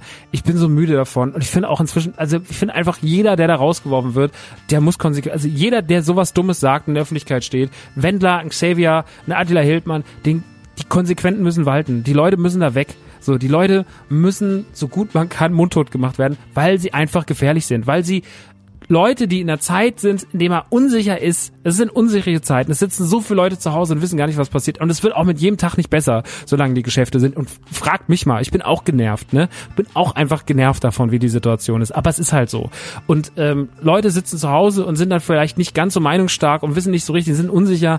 Und dann kommt irgendeiner und brabbelt Scheiße auf Facebook. Da gibt's einen Arzt, der hat gesagt, das ist ja alles gar nicht so. Und das ist ja eigentlich so, das ist alles so scheiße gefährlich. Und das ist alles, das kann so viel, das kann so viel ängstliche und dumme Gedanken in die falsche Richtung treiben. Und das kann zu so viel so, so viel Falschheit führen und so viel Falschaussagen und so viel Lügen, die verbreitet werden. Und diese ganze, diese ganzen Fake News Scheißsachen, das kann dazu führen, dass es einfach ein riesengroßes Problem gibt. Und das Leute auf den falschen Weg kommen. Und davon muss man die Leute abbringen. Man muss versuchen, die Leute trotzdem bei Laune zu halten und ihnen zu sagen, so, ja, ist scheiße, aber es ist trotzdem, es ist jetzt so und dahinter verbirgt sich nicht so viel, wie du denkst. Das ist einfach der Wunsch nach Science Fiction. Das ist einfach so, es ist so langweilig, es muss ja was Großes dahinter stecken, aber es steckt nichts Großes dahinter. Ich habe das jetzt wieder gelernt bei der, Ser bei der Serie Verschwunden ähm, von, von ähm, das ist so eine, so eine Doku über Eliza Lamb und äh, da spiegelt sich das Ganze auf einer anderen Ebene ab. Und zwar, Eliza Lamb war so eine Dame, die ist äh, verschwunden im Hotel, im Cecil Hotel in äh, LA, in Downtown. Und die ist einfach irgendwann weg gewesen. Das letzte Video, was man von ihr sieht, ist so eine Aufnahme aus dem Aufzug. Kennt ihr vielleicht. Geht seit sieben Jahren, acht Jahren um die Welt. Ist ein unfassbar aufreibendes Video. Macht einem Angst, wenn man es sieht. Ist ganz, ganz gruselig. Und die ganze Welt hat gesagt, hey, da muss was Stimmes stecken. Es muss was Gruseliges sein. Es muss, äh, es muss was ganz, ganz äh, Furchtbares sein. Ähm, es war ein Geist oder es war war ein Mörder oder es war ein okkulter, ein okkulter Akt oder sowas. Und am Ende des Tages war die Auflösung viel trauriger und ernüchternder. Und es hatte überhaupt nichts mit all dem zu tun, sondern nur mit ihr selber und ihrer psychischen Krankheit, die sie hatte. Und äh, um diesen Fall herum ne, sind so viele Menschen, haben sich aufgegeilt, waren solche Elendstouristen, haben sich vor die Kamera gestellt, haben gesagt so, so nee, nee, nee, nee, das und das und das und das und das. Und es ist ein ganz furchtbar, diesen ganzen Internetschnüfflern, wie sie da betitelt werden, dieser Doku zuzusehen, wie sie versuchen, da was Großes reinzuinterpretieren. Und am Ende war es einfach nicht das, sondern es war einfach, es war keine Verschwörungstheorie, es war kein Staatsakt, es war keine, es war kein okkulter, es ist keine okkulte Vereinigung, die irgendjemanden geopfert hat. Es war auch kein Massenmörder, kein verrückter Metal-Massenmörder, äh, den man da falsch beschuldigt hat, sondern es war einfach nur sie selber und ihre, und ihre traurige Leben mit einer bipolaren Störung. Das war das, was sie umgebracht hat. Und Genauso ist es auch mit dem Coronavirus der Coronavirus ist keine große Verschwörung und kein großer Plan, sondern es ist einfach, es ist einfach ein Virus und der ist jetzt scheiße und irgendwann ist er weg und er ist vergessen. So, oder er wird nicht vergessen, das werden wir nicht mehr vergessen, aber wisst was ich meine? Es ist einfach, dann geht's weiter. Und ich bin dann so gespannt, wie diese ganzen Leute das verargumentieren, weil dann werden sie sagen so, ja, aber das seht ihr, weil wir die ja in die Enge getrieben haben. Dann Scheiß habt ihr in die Enge getrieben. Wenn man euch, in, wenn ihr irgendwen in die Enge treiben würdet, wird man euch einfach zensieren. So, aber euch keiner zensiert euch, weil ihr einfach Quatschredner seid. Ihr seid genauso wie diese Verschwörungstheoretiker bei Eliza Lamb. Und das ist einfach alles, es ist einfach der Wunsch nach Science Fiction, der Wunsch, sich mit irgendwas aufzuspielen, der Wunsch, nicht einfach das Problem so zu akzeptieren, wie es ist, sondern irgendwas, es ist eine höhere Macht, es ist eine Verschwörungstheorie. Nein, es ist einfach ein Scheißvirus, er nervt und irgendwann ist er weg. Und deswegen hat man einfach die Fresse zu halten und nicht Leute, Leute, die ängstlich sind, die gerade in Existenzängsten noch in, immer weiter irgendwie zuzuschnüren, sich die noch dann irgendwie eigen zu machen. So, wie heißt der komische Glatzkopf, der aussieht wie Meister Propper, der die ganze Zeit meint, irgendwie, der da noch Leuten das Geld aus der Tasche zieht. So, das, wie heißt der nochmal? Schrank, Heiko Schrank. Das, diese ganzen Leute, ne? Das ist so furchtbar alles das ist, das ist einfach mit, mit der Angst der Leute gespielt und sich noch die Taschen voll gemacht. Und das ist alles. Und deswegen gehören die alle nacheinander weggesperrt. Die gehören einfach, denen gehört einfach der Mund zugenäht und fertig. Und genauso ist es auch mit Cara Dune beziehungsweise Gina Carano, die auf einer ganz großen Plattform ist, ein Weltstar und die brabbelt so viel dumme Scheiße, so viel Respekt. Und ganz ehrlich, wenn ich jemanden in meiner Familie hätte, wenn ich ein Jude wäre und hätte jemand in der Familie, der jemand durch den Holocaust verloren hätte, ich würde mir doch selber in die Fresse boxen vor Wut, wie scheiße dumm diese Aussage ist ist. Wie scheiße dumm diese Aussage war von ihr. Und deswegen Schnauze halten. Einfach die Schnauze halten. Ich kann es nicht mehr hören. Es ist 2021, irgendwann ist die Kacke rum. Halt's Maul. Haltet einfach alle die Fresse. Man kann es nicht mehr hören. Ihr mit euren komischen Theorien und euren komischen Videos und euren falschen Ärzten, die ihr zitiert und irgendein Blödsinn. Man kann es nicht mehr hören. Lasst es einfach. Bitte, bitte, bitte, bitte. Ich weiß, dass wahrscheinlich 99,999% da draußen sind von meinen Hörern, die sagen so, ja, klar, Hast ja recht, Max. Hast ja recht. Weil wir sind ja eine kleine Bubble. Aber für die 0,0001 Prozent, ne? Lasst es. Es bringt nichts. Hört auf. Es ist nicht Science Fiction. Es ist einfach eine fuck, es ist einfach ein fucking Virus und es ist dann einfach irgendwann gut. Es ist also wirklich, ich kann nicht mehr. Ich kann das einfach nicht mehr. Naja, jetzt habe ich mich ein bisschen in Rage geredet. Es tut mir sehr, sehr, sehr leid, aber es ist wichtig. Es ist ab und zu mal wichtig, mal ganz kurz den moralischen Kompass irgendwie einzustellen und den Leuten ganz kurz zu sagen, so, so sehe ich das. Und äh, mit Gina Carano sehe ich das leider genauso. Ist genau richtig, so wie es passiert ist. Und ähm, jeder, der sich so verhält, weg von der Bildfläche. Jeder, jeder, der ein öffentliches Sprachrohr hat und so viel dumme Scheiße Quatsch abnehmen. Fertig. So. Und ähm, das äh, hat nichts mit Cancel Culture zu tun, sondern mit gesundem Menschenverstand. Und damit möchte ich einen Haken an das Thema machen. Aber ich hoffe, ihr versteht, was ich meine. Und äh, ich hoffe, ähm, ihr, wir sind uns da alle einig. Denn ähm, das ist meine Meinung und die lege ich auch seit einem Jahr nicht ab, egal wie sehr ich mich betrifft, nervt oder sonst was, wie viele Freunde von mir betrifft, Familie von mir betrifft. Meine Mutter musste ihren Laden schließen. Mir sind drei Touren abgesagt worden. Also was soll ich denn sagen? Und ich sitze trotzdem hier und sag so, halte die Fresse. Versteht ihr? Gut. Reviews, Leute, oder? Games. Games, Games, Games, Games, Games. äh, wir haben natürlich auch wieder ein paar Games mitgebracht in dieser Ausgabe von der Band Cave. Drei Stück an der Zahl. Äh, das erste ist nun eine Kleinigkeit, denn das ist eigentlich nur ein DLC zu einem meiner Lieblingsspiele der letzten Zeit, Immortal Phoenix Rising auf der Xbox One äh, Series XS, auf der PlayStation 4-5 oder auch auf der Nintendo Switch. Hat sein erstes DLC bekommen. Ein neuer Gott heißt das Ganze, in dem äh, Phoenix, eure Hauptfigur, ähm, in den Olymp kommt und äh, mit den Göttern dealen darf, aber man muss ganz viele Aufgaben erst mal erfüllen, um sich vor denen allen zu beweisen. Vor den ganzen, die ihr unten erst erweckt habt, vor denen müsst ihr euch jetzt beweisen. Die stellen euch vor Aufgaben, ich glaube vor über 20 Aufgaben stellen die euch. Und diesmal geht's eigentlich nur um Quests, ja. Also ihr kennt ja alle die Quests von Immortal Phoenix Rising, das war immer dann, wenn ihr in diese roten Steine reingelaufen seid und dann musstet ihr halt irgendwelche Rätsel lösen, ihr müsstet irgendwo hochkommen.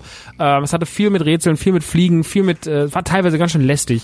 Teilweise hat es einen ganz schön wütend gemacht und ja, man hat sich gesagt, gut, wir machen mehr von diesen Quests, wir hauen jetzt mal ein bisschen raus und ähm, ihr müsst jetzt einfach sehr viele Quests lösen. Es wird wenig gekämpft, es wird viel gequestet und die Quests haben es diesmal ganz schön in sich. Also die waren ja schon im Hauptspiel schwierig, aber die sind dieses Mal noch ein ganzes Stück schwieriger. Also die sind noch ein ganzes Stück schwieriger. Und ähm, dementsprechend ähm, wenn ihr, also ich habe ehrlich gesagt, es ist vielleicht neu, ist vielleicht ein neuer Trakt oder so, dass man auch ein bisschen kämpfen kann und dass man so ein bisschen, ich mochte ja die Rätsel außen, also dieses ganze so, diese, diese, finde die Mondsteine und sowas, ne, oder äh, finde die Kisten, so diese ganzen Sachen, die fand ich ja alle total geil und auch diese ganzen Cheese Quests und sowas, die sind es natürlich jetzt alle nicht, es sind nur Quests und die sind teilweise wirklich so bitter schwer, dass ich manchmal frustriert war. Also es sieht wie immer toll aus. Ich mag, wie Immortal Phoenix Rising aussieht und der Humor ist auch immer noch der gleiche und ne, es ist so ein bisschen, es setzt so das fort, was man kennt, die guten Elemente von Immortal Phoenix Rising setzt es fort, aber man muss schon sagen, die Quests sind schon ganz schön schwierig und ein bisschen Abwechslung hätte ich mir schon gewünscht. Ähm, die Quests sind natürlich super abwechslungsreich, also wenn ihr nur Bock auf Rätsel habt, dann seid ihr genau richtig. Für alle, die mehr so Bock auf Schießen und so ein bisschen ja, Open World haben, ist es gar nicht so gut. Also ist, ist es was ganz anderes, weil die Open World ist relativ reduziert. Ihr bewegt euch dann nur auf Plattformen und klar, ne, ein bisschen, ein bisschen umher, man kann da schon ein bisschen suchen und kann noch ein bisschen was finden, aber das ist alles sehr limitiert. Dieses Mal geht's wirklich rein um die Quests und das Spiel ist komplett darauf ausgelegt, dass ihr die Quests macht. In jedem Quest müsst ihr zum Ende kommen und es gibt noch einen Gegenstand, den ihr finden könnt. Den könnt ihr dann am Olymp präsentieren, äh, beziehungsweise könnt ihr die dann äh, Zeus präsentieren ähm, an so einer großen Tafel und das ist dann noch das, was ihr zuseht. Könnt euch noch einen Bonusraum freischalten. Also es ist, macht schon Spaß. Es geht auch lang. Also es hat locker acht bis zehn Stunden Spielzeit, würde ich jetzt mal sagen, weil die Rätsel wirklich teilweise knackig sind. Für ein Rätsel kann man schon mal, für eine Quest kann man schon mal irgendwie eine halbe Stunde, Stunde brauchen. Also mit zehn, vielleicht auch, wenn ihr, wenn ihr nicht so gut seid, auch mal zwölf, dreizehn, 14, 15 Stunden sind da schnell rum. Ähm, für alle, die Immortal Phoenix Rising bis zum Erbrechen gezockt haben und die jetzt Bock haben auf neuen Content und neue Gamerscore und eine neue Storyline, äh, die aufgeht, ist es super. Ähm, für alle, die noch mitten im Hauptspiel sind, ihr braucht es jetzt nicht unbedingt, ihr müsst es, naja gut, ihr müsst es nicht durchspielen, die Story wird euch halt dann halt einfach gespoilert. Aber das ist wirklich ein gutes Ding geworden, aber sehr questlastig und dementsprechend muss ich sagen, für mich persönlich, mich war es manchmal ein bisschen frustrierend. Es war trotzdem Immortal Phoenix Rising und ich liebe Immortal Phoenix Rising, deswegen kann man mal sagen, kann man sich mal reinfahren. Ähm, aber für alle, die noch im Hauptspiel äh, sind, stresst euch nicht. Das hat noch Zeit. Das ist das. Dann kommen wir zu Super Mario 3D World, das jetzt endlich auf der Switch ist. Äh, Super Mario 3D World ist ein Spiel, was es schon auf der Wii U gab. Das wissen viele nicht, weil keiner wusste, dass es eine Wii U gab. Aber das war die Nintendo-Konsole zwischen der Wii und der Switch und die war so mittelmäßig erfolgreich und auch so mittelmäßig beliebt. Und viele, viele gute Spiele sind aber trotzdem auf dieser Konsole rausgekommen. Von Pokémon Tekken über äh, Breath of the Wild HD, äh, Breath of the Wild HD. Äh, Breath of the Wild kam auch raus, aber das wollte ich nicht sagen. Wind Waker HD. Ähm, es kam sehr, sehr, sehr, sehr schönes Twilight Princess äh, Zelda Remake raus, was großartig aussah. Es kam äh, Pokémon Tekken hatte ich schon gesagt, Pikmin 3 kam raus, Wonderful 101 kam raus, ähm, Bayonetta 2 kam raus, also viele großartige Exklusivtitel, die alle so ein bisschen unterm Radar liefen. Ein Donkey Kong Country kam raus, also Tropical Freeze ähm, und noch ein paar andere Sachen. Und viele, viele Sachen davon finden Gott sei Dank, wie jetzt auch Super Mario 3D World, seinen Weg auf die Switch, denn diese Spiele müssen gesehen und gehört werden. Auch Mario Kart war ja im Endeffekt ein Wii U-Titel, Mario Kart 8. Diese Spiele müssen gesehen werden und gespielt werden, weil sie großartig sind, aber weil sie damals einfach zu wenig Leute mitbekommen haben. Deswegen viele Nintendo-Fans, die eine Wii U hatten, verurteilen das ein bisschen. Ich persönlich, als jemand, der eine Wii U hatte und auch der, der diese Spiele hatte, sage trotzdem, es ist super wichtig, dass es diese Spiele nochmal gibt auf der Switch, weil auch ich sie einfach damals damals nicht so gern gespielt habe, weil ich nicht so gerne Wii U gespielt habe. Ich habe mir die Wii U auch ganz schön schön reden müssen und fand die immer so mittelmäßig. Ich fand die immer so mittelmäßig. Ja, und das Spiele wie äh, Toads Treasure Tracker ähm, oder halt äh, die genannten Titel nochmal alle rauskommen, das ist schon geil und dementsprechend geil, dass es Super Mario 3D World jetzt für die Switch gibt, denn das ist ein richtig, richtig, richtig geiles Mario-Spiel. Es ist ein klassisches Mario-Spiel, wie sie es seit ein paar Jahren machen, also ähm, na, man kennt ja die ganzen äh, Super Mario Bros. Deluxe Games und sowas, die schon, die so, die auf dem DS so ihren Anfang gefunden haben und die so ein bisschen so eine moderne Spielart haben, die Mario auf so ein modernes Level gehievt haben. Ähm, und das Ganze, die dann noch eine Multiplayer-Komponente mit reinbringen. Und das Ganze gibt's jetzt endlich auch in dieser 3D-Variante, die es auch für den 3DS gab, aber da hieß es äh, 3D Land, nicht World das World gibt es jetzt endlich auch für die Switch. Das spielt sich wunderbar, das kann man bis zu vier, mit vier, also mit drei Freunden spielen. Zu viert kann man das zocken. Spielt sie aber auch alleine schön. Ähm, es gibt tonnenweise Zeug zu finden, tonnenweise Dinge zu holen. Es hat ein sehr klassisches Mario-Feeling. Es hat trotzdem viel Innovation drin. Es ist sehr straight up, also man spielt Level zu Level zu Level und nicht so wie bei Mario Odyssey Open World, sondern es hat halt dieses typische Level Anfang, Level Ende, am Ende springt man in die Fahnenstange-Ding. Es gibt natürlich äh, unterirdische Level, es gibt die normalen auf der auf der Oberseite Level, es gibt äh, Sandlevel, es gibt Wasserlevel und so weiter und so fort, wie man das halt kennt. Und das ist wirklich ein fantastisch schönes, süßes Spiel. Ein paar Features fallen weg auf der Switch, zum Beispiel, dass man in den Controller bläst, dass dann irgendwelche Plattformen angehoben werden. Ja, das ist schade. Braucht man das jetzt dringend? Naja, es gab Leute, die haben gesagt, sie finden das scheiße, dass es nicht mehr drin ist ich weiß nicht, wie gern ihr auf euren, euren Controller rotzt, aber ich persönlich bin so, ich kann drauf verzichten. Ist ehrlich, ich bin ganz ehrlich, ich kann drauf verzichten. Für mich ist es auch vollkommen cool, wenn es einfach mal so läuft. Und dementsprechend immer raus damit, immer raus damit, was keine Miete zahlt. Ähm, dann wird halt nicht mehr ein Controller geblasen, dann wird halt einfach, dann wird halt einfach so. Also es, das sind alles Kleinigkeiten, die man geändert hat, die sind egal. Das Ding sieht super aus, das spielt sich mega und es macht unfassbar viel Spaß und macht unfassbar süchtig. Und äh, es gibt in jeder Welt drei grüne Sterne zu sammeln, es gibt in jeder Welt noch Stempel zu sammeln. Es hat unfassbar viele gute Ideen drin und es ist absolut richtig, dass das Ding jetzt für die Switch erschienen ist. Und äh, wer Bock auf ein gutes neues Mario-Spiel hat und das damals nicht gespielt hat, ist ein Pflichttitel. Das ist einfach ein Pflichttitel. Es ist auch ein schöner Titel auf der Wii U, ist auch vor allem so ein schönes Sammlerding. Äh, Gerade wenn man irgendwie eine Wii U hat und hat nicht alle, hat nicht ne, hat man gehört das auf jeden Fall in jede gute Wii U Sammlung, aber das Ding gehört jetzt auch in jede gute Switch Sammlung und äh, um das Ganze noch sozusagen noch ein bisschen zu verfeinern, das hat ja Nintendo auch immer gemacht bei Titeln, die es dann nochmal auf die Switch geschafft haben, hat man da was beigelegt, nämlich Bowser's Fury. Das ist noch so ein vier bis fünf Stunden Kampagnending, ähm, was so ein bisschen so ein Mischmasch ist aus allem. Also es ist eher Open World, es ist eher ein 3D Mario, wie man es kennt aus Odyssey oder Sunshine oder sowas. Und es ist so ein Open World Ding mit so einem sehr wütenden, aufgebrachten Bowser, äh, der euch durch so eine 3D-Welt jagt und ihr müsst dann so im Endeffekt in bester Odyssey, beziehungsweise ich finde, es hat mehr was von Mario Sunshine. Äh, mehr Mario Sunshine solche Bereiche äh, freispielen und äh, zocken. Und das ähm, Finde ich echt gut. Es macht echt Spaß. Es ist optisch nicht die aller, aller, allergrößte Wucht, die ich je gesehen habe auf der Switch. Äh, es sieht nach hinten raus schon sehr verpixelt aus, wenn ihr in die Open World guckt. Das war jetzt nicht, jetzt nicht so sauber wie Mario Odyssey zum Beispiel.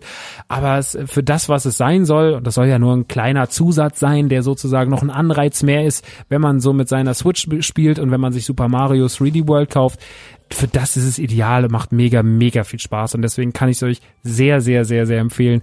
Das Ganze ist mega geil, ist ein geiles Bundle zum, zum normalen Preis und äh, es lohnt sich komplett.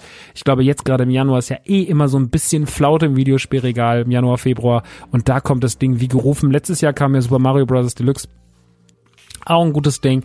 Aber jetzt das Ding finde ich nochmal einiges, einiges besser. Und ich bin sehr gespannt, wie es dieses Jahr mit der Switch weitergeht. Ich meine, es stehen noch ein paar große Titel in den Startlöchern, die schon seit ein paar Jahren so rumgeistern. Was mit Bayonetta 3, was mit Pikmin 4, was mit Super Metroid, also mit Metroid Prime äh, 4 und äh, was ist eigentlich mit Zelda? Ja, Breath of the Wild 2 wurde angekündigt. Keiner hat wieder danach jemals was davon gehört. Wir sind gespannt. Kriegt es bald ein Datum? Kriegt es bald einen Trailer? Was wird Nintendo machen? Wann ist die nächste Nintendo Direct? Ich bin sehr, sehr gespannt drauf. Vor allem hat Zelda dieses Jahr Geburtstag. Ja, also Zelda Zelda kriegt dieses Jahr wahrscheinlich vermutlich, wenn die Gerüchteküche, wenn man der Gerüchteküche ein bisschen glauben darf und viele Gerüchte, die es letztes Jahr gab, die haben sich auch dann bestätigt, zum Beispiel mit den 3D All-Stars ähm, bei Mario, äh, ist, dass die Gerüchteküche sagt, es könnte passieren, dass Zelda auch so eine Box kriegt, wo dann vielleicht Ocarina of Time, Majora's Mask, äh, Twilight Princess etc. drin sind und das wäre natürlich der absolute Traum für jeden Zelda-Fan da draußen. Ich liebe ja Zelda, ich finde Zelda ist eines der besten und geilsten Franchises äh, im Videospielsektor neben äh, Mario natürlich, äh, neben Resident Evil, neben GTA, neben den ganz großen halt, die ganz, ganz, ganz, ganz großen Franchises da draußen, ja, die ganz großen Franchises in meinem Leben. Da hat Zelda einen ganz besonderen Platz und deswegen dieses Jahr Zelda wird 35, äh, Pokémon wird 25. Irre, irre Leute. Ich freue mich sehr drauf. Ähm, bin gespannt, was passiert und äh, wir halten euch natürlich oder wir, also das königliche Wir. Ich halte euch natürlich auf dem Laufenden, äh, was da so passiert. Jetzt könnt ihr aber erstmal Mario 3D World zocken auf der Switch, ist ein Riesending geworden und äh, von mir auf jeden Fall klare beide Daumen nach oben. Und der dritte auch noch, sage ich mehr. Und, äh, oh Gott. Und dann kommen wir zum letzten Titel. Ist auch besser, dass der letzte Titel ist, weil dann reicht's auch für heute. Äh, Little Nightmares 2 ist draußen äh, von Bandai Namco. Little Nightmares äh, 2 ist der Nachfolger von Little Nightmares 1. Wahnsinnig guter Content hier. Und ähm, ist so ein Plattformer im Sinne von, also in der Tradition von den neuen modernen Plattformern, wie Limbo, wie Inside, so ein bisschen der Plattformer für Erwachsene. Jump'n'Run-Fans von früher kriegen jetzt das zeitgemäße, erwachsene, abstrakte, böse geliefert. Und Little Nightmares 2 ist ein Horrorspiel, bei dem Kinder vielleicht oder Kinder jetzt nicht im Sinne von vier, fünf, sondern so neun, zehn Grad noch so zuschauen können, weil es diesen typischen Coraline, Tim Burton-esken Horror verkörpert, noch ein bisschen härter ist als dieser Horror, aber gerade noch so von Kinderaugen gesehen werden kann, aber einem auch schon Angst macht und auch mir als Erwachsenem, als fast 37-jährigen Mann manchmal ganz schön ja, so ein bisschen Angst in die Knochen zaubert. Das kann schon mal passieren, ähm, ist aber auch absolut okay das äh, Ding ist, ihr seid ein, ein, ein unbenannter, ein unbenannter Held, ein kleiner Junge mit einer Tüte. Im ersten Teil war der dieser Junge mit dem gelben Regenmantel, mit dem Regencape.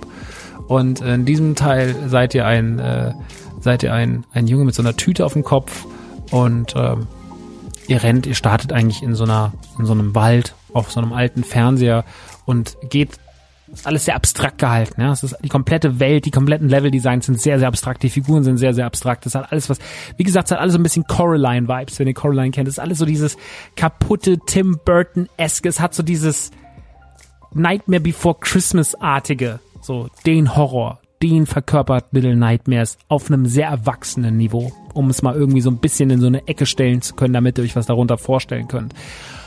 Und ihr seid dieser Junge mit der Tüte und ihr geht dann in so ein Haus rein. Und das Haus und die Küche und sowas erinnert sehr stark zum Beispiel an das Haus der Bakers aus Resident Evil 7. Und ihr geht dann da rein und dort sitzen so ausgestopfte Puppen, denen so überall, die so kaputt sind und denen überall das, das, das der Stoff aus den Gliedmaßen schießt. Äh, die sitzen da leblos am Tisch und ihr lauft da rum und lauft auf dem Tisch und ihr seid relativ klein und alles ist sehr groß. Ähm, es ist nicht so, dass ihr jetzt winzig seid. Das ist jetzt nicht irgendwie keine Ahnung, Liebling, ich habe die Kinder geschrumpft mäßig, aber es ist so ein bisschen, ihr seid ein bisschen kleiner. Und äh, ihr lauft in diese Albträume rein und es, es spielt ganz viel mit Musik, es spielt ganz viel mit Licht und von der Inszenierung her, von dem, wie die Level vom, nicht das Level-Design, aber das Design der Level, also die, wie man die Grafik nutzt und wie man es darstellt und wie diese Welten aussehen, muss ich sagen, es ist zum Angucken ein Genuss. Es ist so schön zum, also man kann sehr viele Screenshots machen, wenn man Lust hat. Man kann sehr, sehr viel Screenshots rausballern und kann sagen, so guck mal, wie schön Little Nightmares 2 ist. Es sieht wirklich fabelhaft aus. Es hat der erste Teil war schon gut gemacht und war auch optisch schon sehr, sehr ordentlich, aber der zweite Teil legt dem Ganzen nochmal einen oben drauf. Es gibt auch bis zum Schluss, also wirklich bis zur letzten Szene immer wieder Momente, wo man sich denkt, so, boah, krass, das ist optisch richtig geil. Das ist richtig geil für einen Plattformer gerade. Habe ich gar nicht gedacht, dass das so geil aussieht. Und das performt richtig, richtig gut. Es sieht wirklich schön aus und hat wirklich ein gro, es macht wirklich Spaß, sich das anzuschauen. Auch wenn es manchmal morbide und ekel und ekelhaft und widerlich ist, aber es sieht toll aus. Es hat einen richtig, richtig, es hat einen richtig geilen Stil. Und der gefällt mir mir sehr, sehr, sehr, sehr gut. Deswegen äh, Liebe für das ganze Art Design. Das Art Design von, von Little Nightmares 2 ist großartig. Also es ist wirklich mit eines der schönsten Sachen, die ich in letzter Zeit gesehen habe in einem Videospiel. Die Story ist abstrakt und die Story ist auch bis zum Schluss so ein bisschen undurchsichtig. Das soll es aber auch sein, so war es auch beim ersten Teil. Es soll so ein bisschen die Fantasie anregen, es soll auch so ein bisschen dieses Albtraumhafte verkörpern, auch so ein bisschen dieses, ich weiß gar nicht, was hier so richtig passiert, mal gucken, was hier eigentlich so passiert. Das soll das Spiel alles so ein bisschen tragen und soll euch auch so ein bisschen diese Fragen stellen. Äh, dementsprechend, darauf muss man sich einlassen können, das macht aber Spaß und gibt auch genug her, als dass das Sinn macht. Und ähm, daher muss man sich darauf einlassen, dass man halt irgendwann holt man halt den kleinen Jungen raus mit dem gelben Cape aus dem ersten Teil und äh, dann ist man zu zweit unterwegs. Man spielt das nicht zu zweit, aber man hat sozusagen dieses, man ergänzt sich, also er ist da und er ist auch ein guter NPC, muss man sagen. Er erkennt viele Situationen, er läuft nicht sinnlos durch die Gegend und wenn er mal dann doch sinnlos durch die Gegend läuft dann und andere Gegner gerade irgendwie auf der Suche nach euch sind, dann erkennt er die zumindest nicht. Also das äh, nicht das Spiel baut euch keine Stolpersteine ein, wie man das aus anderen Spielen kennt. Resident Evil 4 sage ich dann mal wieder gerne, wenn das kleine Mädchen die Tochter vom Präsidenten immer alleine losrennt und auf einmal einfach gestellt wird und das ganze Spiel einfach den Bach runtergeht, nur weil der Computer wieder Scheiße gebaut hat. Das ist da nicht der Fall. Der NPC agiert gut und ähm, wenn ich Kritik üben müsste, wenn ich Kritik üben müsste, würde ich sagen, es ist nicht immer technisch so sauber. Also trotz der schönen Optik und sowas hat es manchmal, äh, manchmal sind Bewegungen, gerade wenn sich die Gegner bewegen oder sowas, hat es manchmal so ein bisschen Defizite. Ähm, das, das sind dann so kleine optische Sachen, da springt dann da irgendwo ein Arm irgendwo durch oder sowas. Ne? Also das nimmt einem manchmal aus dieser sehr, sehr dichten Atmosphäre, holt es einem manchmal raus. Äh, was ich ein bisschen schade finde, aber das macht nichts. Ähm, und ich finde, manchmal gibt es auch so kleine Kampfsequenzen. Oder es gibt auch manchmal so Verfolgungsjagden, die sind zeitlich sehr knapp bemessen. Also man kann die schon schaffen, also sonst hätte ich es ja nicht durchgespielt, aber die sind manchmal schon ganz schön so, boah, und das kann manchmal zu Frust führen. Also manchmal muss man vor allem, weil dann der Speicherpunkt, es gibt zum Beispiel eine Szene, ähm, da verfolgt euch jemand. Ähm, und davor läuft aber noch eine Szene ab. Beziehungsweise ihr müsst diese Szene erst freispielen. Und das dauert immer 30 bis 40 Sekunden. Und dann müsst ihr immer erst diese 30 bis 40 Sekunden neu spielen. Und das nervt natürlich, wenn du zehnmal diese Szene spielen musst, weil du sie nicht hinbekommst. Und das ist furchtbar. Und der Speicherpunkt hätte halt nach dieser Szene einsetzen müssen. Aber das haben sie nicht gemacht. Und das hat das Spiel ein paar Mal. Und das kann manchmal zu Frust führen. Das sind so die Kritikpunkte, die ich habe. Also die Technik und manchmal die Speicherpunkte und manchmal diese sehr knapp bemessene Zeit. Das sind so die Kritikpunkte, die ich habe. Ansonsten muss ich aber sagen, Little Nightmares 2 war alles andere als ein Nightmare, Leute. Das war ein Traum. Also, hat wahnsinnig, es hat wahnsinnig viel Spaß gemacht. Ich habe eine wahnsinnig gute Zeit damit gehabt und äh, es ist wirklich, es ist wirklich ein wunderschönes Spiel geworden. Es macht wahnsinnig viel her. Äh, es, es setzt den ersten Teil wunderbar fort. Ich war Fan vom ersten Teil, aber der zweite Teil meißelt sich noch viel mehr rein. Der ist noch viel intensiver, der hat noch viel krassere Stimmung. Die Optik ist wirklich, wirklich krass und ich bin ganz doll Fan und hatte wirklich eine sehr, sehr gute Zeit mit dem Ding. Äh, die, die, die Szenarien sind abwechslungsreich. Es geht über, eine, über dieses Haus, über eine Schule, dann geht's in so eine Stadt rein. Die Leute gucken alle auf irgendwelche Fernseher, sind total, alles ist, die Atmosphäre wird immer ekelhafter und, und monströser und widerlicher und auch mysteriöser und ihr merkt dann auch, dass eure Figur irgendwie viel mehr kann und in sich hat, als ihr vielleicht selber seht und das ist alles so, so, so spannend und so, so, so, so schön und ähm, das wirklich zum Angucken ist das Ding eine Wucht und zum Spielen macht es auch mega Bock. Und es hat auch eine gute Länge. Es kostet 29,99. Es geht so sechs, sieben Stunden, würde ich jetzt mal sagen. So, wenn ihr ein bisschen langsamer, gemütlicher spielt. Wenn ihr dann am Ende noch was einsammeln wollt, wenn ihr noch ein paar Gamers geholt wird, dann seid ihr locker bei 10, 11, 12 Stunden für 29,99. Absolut okay. Ähm, es ist ein Kunstwerk, das man gesehen haben sollte. Es ist für jeden Plattformer-Fan dieses Jahr meiner Meinung nach eine Pflicht. Es wird wahrscheinlich in meinen Top 10 auftauchen dieses Jahr, würde ich jetzt schon mal versuchen, würde ich mal so leicht prophezeien, weil es wirklich großartig geworden ist. Und deswegen sehr, sehr, sehr, sehr viel Liebe und sehr, sehr große Kaufempfehlung für Lin Nightmares 2. Gibt's jetzt für Switch, gibt's jetzt für Xbox äh, und also Xbox One Series X, S und natürlich auch für PlayStation 4 Querstrich 5. Und äh, ja, das waren die Reviews. Alles drei großartige Spiele, muss man wirklich sagen. Ja, ich meine, Immortal Phoenix Rising sollte man gespielt haben. Add-on kann man dann mitnehmen. Super Mario 3D World für die Switch ist ein Pflichttitel für die Switch und Little Nightmare 2 ist auch ein Pflichttitel. Und dann hat man schon wieder zwei großartige Spiele mitten, mitten im Februar. Mitten in einer Woche kommen einfach zwei großartige Titel raus. Ähm, das ist doch so kann doch so kann es doch dieses Jahr weitergehen mit so viel schönen geilen Dingern. Und äh, hey, das war's eigentlich auch von meiner Seite aus. Ne? Ich habe wirklich, ich habe jetzt auch viel geredet, wir haben viel gemacht, aber irgendwie ist die Zeit trotzdem schnell rumgegangen. Ähm, das war ein wilder Ritt von von von von Disney Plus über Motu bis hin zum sehr politischen Kommentar zu Cara Dune und Verschwörungstheorien und dann auch noch drei Reviews zum Schluss, Leute. Das ist die Man Cave. Hier passiert vieles und ähm, ja, die Musik läuft auch gerade so schön aus, deswegen würde ich sagen, ich mache hier Schluss und wir hören uns bald wieder in Man Cave 44. Habt eine gute Zeit. Passt auf euch auf. Danke fürs Zuhören. Empfehlt mich weiter. Liked mich auf Instagram. Schaut bei NTG vorbei. Und jetzt kann die Musik echt mal Schluss machen. Bis bald, Leute. Ciao, sie.